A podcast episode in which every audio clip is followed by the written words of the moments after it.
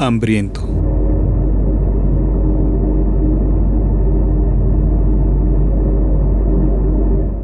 Ángel volvía a casa.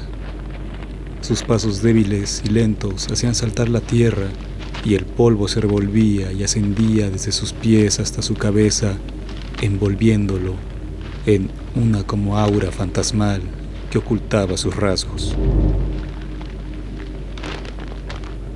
Venía tras recorrer los campos en busca de empleo, el cual no halló. Agotado y derrotado, tornaba con su familia y con el hambre que persistía en ellos. Las cosechas, en general, se habían estropeado. La tardía lluvia de hace dos meses y el abrasador calor no habían hecho sino fatigar el suelo y ya no nacía ni progresaba nada bajo los pies.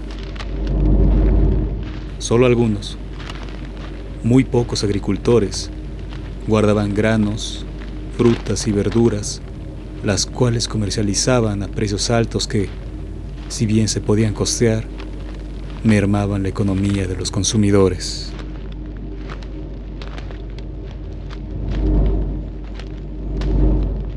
La desolada tierra se extendía hasta perderse con el sol que declinaba sobre las cumbres en las distantes montañas.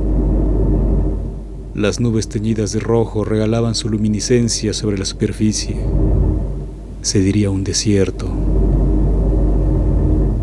Un espectro de luz amarilla cubría la arena, rocas y agotados piñones de palmas amarillas.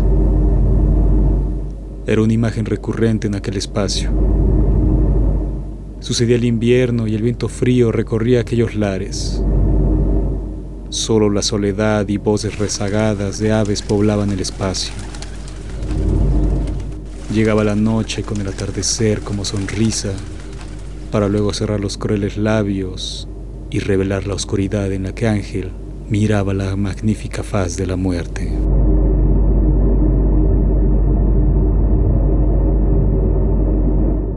El caminante hurgó en sus ropas, sacudiéndolas y rascándolas en busca de un milagro, algo que pudiera llevar a casa para mirar a su familia a los ojos.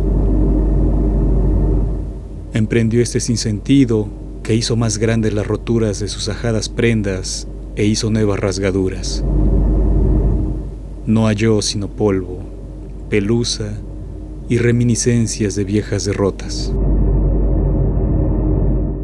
Entonces se dejó caer y sintióse liviano y pensó que por fin había muerto y experimentó el descenso como una hoja seca que se desprende de un árbol en otoño.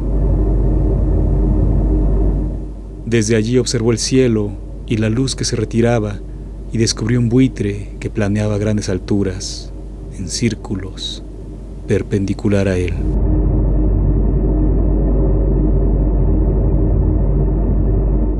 He muerto. Quizás he muerto o estoy muriendo, dijo.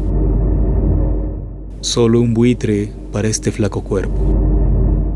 Su pico puede acabar con mis huesos, hacerlos polvo que habita esta tierra que se confunda con las piedras y montañas milenarias.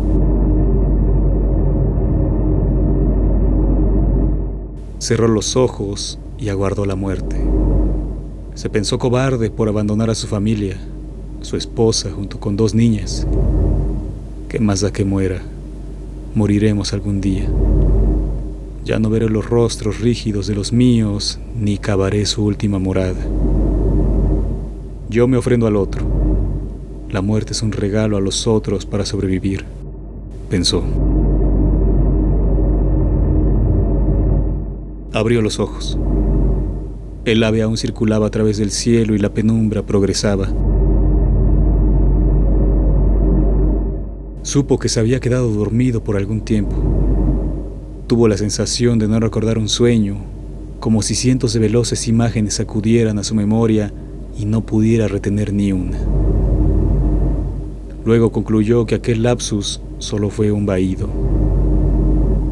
El sueño era su deseo por la muerte a causa de su fracaso.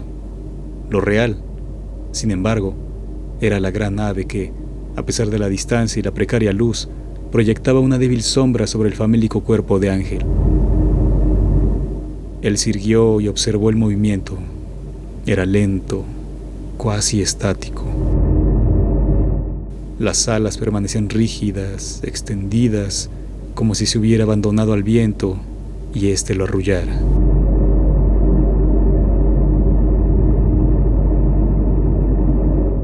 Espera la muerte. Algo está muriendo y aguarda para descender. Debe ser algún animal, quizás un venado, dijo.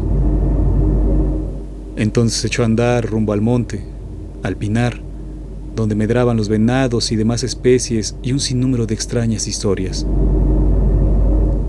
Entre los habitantes de aquella región del estado de Tlaxcala, se decía que en el pinar había uno como portal espacio-temporal, una cueva, donde una hora en su interior equivalía a 10 años en el exterior. Muchos relatos se compartían sobre aquel misterio del que los aventureros no tornaban. Un día se rumoraba que tal o cual vecino desapareció en el pinar y de inmediato se remitía a dicho mito. También se comentaba que varias personas ambiciosas solicitaban favores del diablo en aquella montaña. A los susodichos no se les volvía a ver. Incluso se hablaba de un monstruo que devoraba a todo aquel que se adentraba en aquella tierra. Pocos concluían en una idea razonable. Aquel espacio es federal y está resguardado por militares. El resto de las anécdotas, se decía, habían sido transmitidas a fin de desincentivar el ingreso al Pinar no por ser un lugar embrujado, sino por constituir una reserva natural donde progresan varias especies endémicas de flora y fauna. Además, algunos aseguraban que en aquella región se resguardaban delincuentes, lo que aunaba a la dispersión de curiosos. Por lo cual, la soledad era perenne.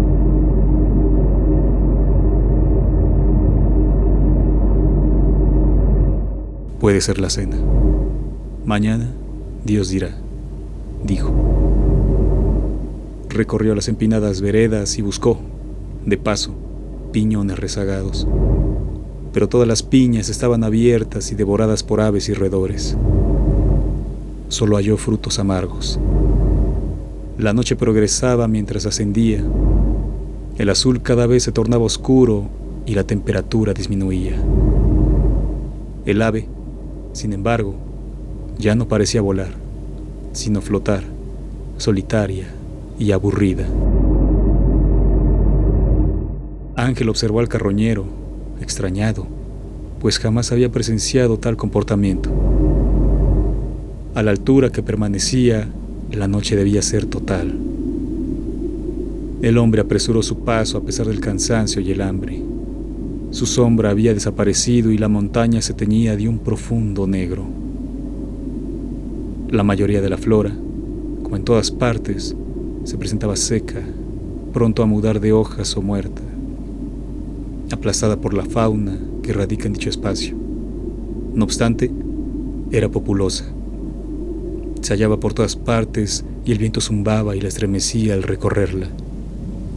Aquello era parte de las voces de la naturaleza uno de los tantos pronunciamientos de su belleza. De pronto el hombre escuchó un lamento de muerte venido de todas partes y de ninguna. No se estremeció. Aquello era una señal de la providencia, pues advertía sobre un grande y moribundo animal. Quizás lo que Ángel pensó, un venado. La miserable criatura debía ser vieja y famélica. La causa de su muerte, el hambre. La brújula en aquella oscuridad era el ave de rapiña que volaba cada vez más cerca de la superficie. Ángel siguió, además, por los lamentos del moribundo, que de no ser por el hambre que padecía el aventurero, nunca se hubiera adentrado en el pinar. Marchó cuesta arriba y halló sobre la tierra la sangre de la víctima. Se detuvo y caviló en el lecho por el que resultó herido el animal. Podrían ser cazadores. Muchos, por mala puntería, lesionaban a los animales y aguardaban a que murieran desangrados De esta manera ahorraban algunos tiros. Pero no había rastros humanos, ni voces, diálogos, ni luz. Se trataba, entonces, de otro animal. Un enfrentamiento. Tal vez la disputa de dos machos por una hembra. La caza de un predador, un coyote, quizás. Nada de eso importaba. Ángel formaría parte del reparto de los restos de la víctima. Extrajo el machete que portaba siempre del lado izquierdo de su cintura y lo empuñó. Y he aquí que cuando la cima estaba próxima, los lamentos fueron más potentes, estremecedores. El buitre ya no volaba, había desaparecido. Ángel pensó que el carroñero devoraba al moribundo y por ello los clamores agónicos intensificaron. La pendiente de la montaña y sus rocas hacían difícil el ascenso, así que empleó el arma como bastón. Hería con su punta la tierra herida, erosionada, seca, y formaba nuevas grietas. Hundió en un punto su machete y al extraerlo, la hoja estaba manchada de sangre. Los restos del fluido resbalaron hasta formar una bermeja gota que cayó en la oscuridad. De inmediato empuñó el arma. Aquello significaba que la víctima, si lo era, se desplazaba por sí misma o el cazador la arrastraba a su cubil. Los lamentos ahora se percibían distantes, ahogados, como si el predador hubiese clavado sus colmillos en el cuello de su presa. Debo arrebatárselo, se dijo, y apresuró el paso. Y tras superar un promontorio de roca, halló de frente a un famélico coyote que bebía los restos de sangre mezclados con piedras y arena. El animal clavó sus feroces y hambrientos ojos en el invasor y permaneció inerte. Ángel apuntó el machete en dirección del cánido y éste respondió mostrando los ensangrentados colmillos. He llegado tarde, pensó el hombre. Este coyote rezagado se halla tan hambriento como yo. Ambos llegamos tarde. El hombre titubeó. Su pie derecho resbaló unos pocos centímetros sobre la arena y el coyote, en respuesta, golpeó la tierra con las patas delanteras y ladró un par de veces. Ángel mostró una vez más el machete. ¿A dónde se lo han llevado? Le preguntó el animal. El coyote gruñó. Eres como yo, el perdedor, el que muerde el polvo, el que se alimenta de lo que los demás desechan. El coyote comenzó a andar en círculos con el lomo inflamado, el pelo hirsuto y la boca ensangrentada. Sus glaucos ojos brillaban en la oscuridad. Paso tras paso parecía desvanecerse en la oscuridad, hasta que desapareció entre las sombras de los pinos. Va hacia su guarida. Allí deben estar los restos.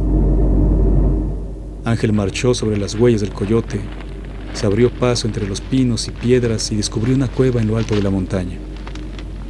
Estaba seguro que ahí encontraría la carne de venado. Su deseo le impelía aquella fantasía carnívora Escaló las piedras hasta ganar la boca de la caverna. Allí estaba el buitre vigía, apostado, como si guardara el umbral, impávido, grotesco y con la postura marcial. El hombre lanzó un golpe con el arma para espantar al ave, que de inmediato echó a volar. El invasor repasó la entrada con la vista. No había rastro de sangre ni de pelo de animal. Esta debe ser la cueva del buitre dijo. Se internó en la cavidad y en los primeros metros halló sobre el suelo cientos de mazorcas. No avanzó más. Todo era oscuridad. Recogió aquel producto, tanto como pudo, y lo guardó en su bolsa. Aquel sitio no era la guarida del coyote. De allí no manaba olor a sangre ni heces, sino humedad. Sin embargo, Aquel maíz lo alimentaría un par de semanas. Le resultó extraño que un buitre guardara estas viandas. Entonces abandonó la oquedad y el lamento agónico volvió a escucharse cerca y lejos. Sus manos temblaron, ambas lo invitaban a liberarse de aquella carga e ir a luchar por la carne.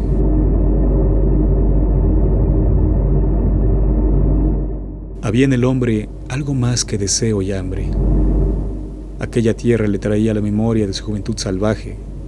Escenas violentas acudían a su mente como destellos oníricos donde se revelaban el filo de su machete, sangre derramada a través de la piel y cabezas cortadas. Ángel, hacía varios años, había sido un bruto que disputaba todo por la fuerza, hasta la muerte. Robaba, asaltaba y asesinaba, pero los años de aquella labor le trajeron serias heridas que mermaron su ánimo y su lozanía. Envejeció, la vista falló y la artritis progresaba. Ya no podía correr, saltar ni manipular el machete con destreza. Se rindió. Tuvo que trabajar para sobrevivir, para mantener a su familia.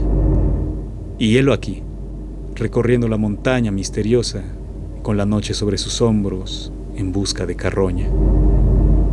Se diría un chacal más una bestia desesperada, moribunda. La mano derecha apretó el arma y la izquierda liberó la bolsa y su contenido cayó. El instinto primitivo ganó. Era el hambre y la sed de sangre lo que le impulsaba en su búsqueda y no su familia. Ya no era el hombre, sino el asesino, el humano. Echó a andar en pos del moribundo. Acaecían extraños ruidos a su alrededor y la flora y el polvo se agitaban. De pronto varios coyotes aparecieron entre los arbustos, como si estuvieran observando al tipo todo el tiempo, y escaparon, veloces, delante de él. Se volvían y sus ojos semiapagados revelaron una mirada aterradora. Aullaban, como dolidos. Los lamentos del moribundo resonaron cerca, muy cerca. Los cánidos internaron en un espacio de pinos y arbustos frondosos y penumbras ingentes. Saltaron hacia las sombras y se diría que fueron absorbidos por la nebulosidad. Desaparecieron.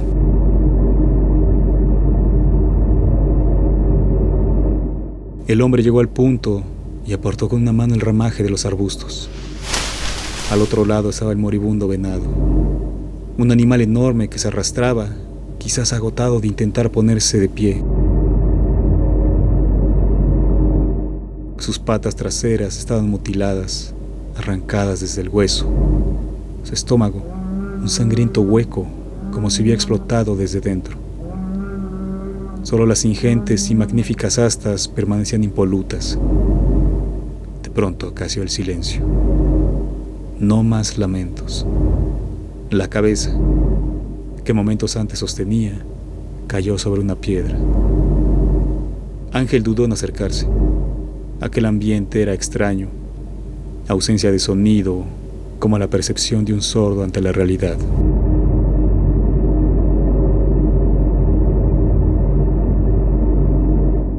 Sonido de piedras, revolver de la tierra.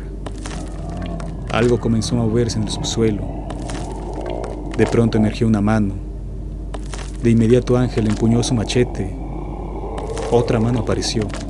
Luego los brazos, una cabeza sin cabello, hombros, torso, cintura, piernas y pies. Se trataba de un hombre vestido de oscuridad. La poca luz venida de algún punto revelaba una suerte de sarpullido en la piel del extraño, quien se hallaba desnudo. Aquel cuerpo se mostraba atlético, fuerte. Los órganos sexuales, en cambio, parecían corruptos, imposibles de describir. Ángel observaba, admirado. El ser se acercó hasta la presa y olfateó el hocico. Luego tomó el cadáver por las astas y lo arrastró hasta el agujero de donde había salido. Poco a poco los restos del animal desaparecieron en la oquedad. Era tarde. Era noche. Quizás muy noche. Quizás otro día.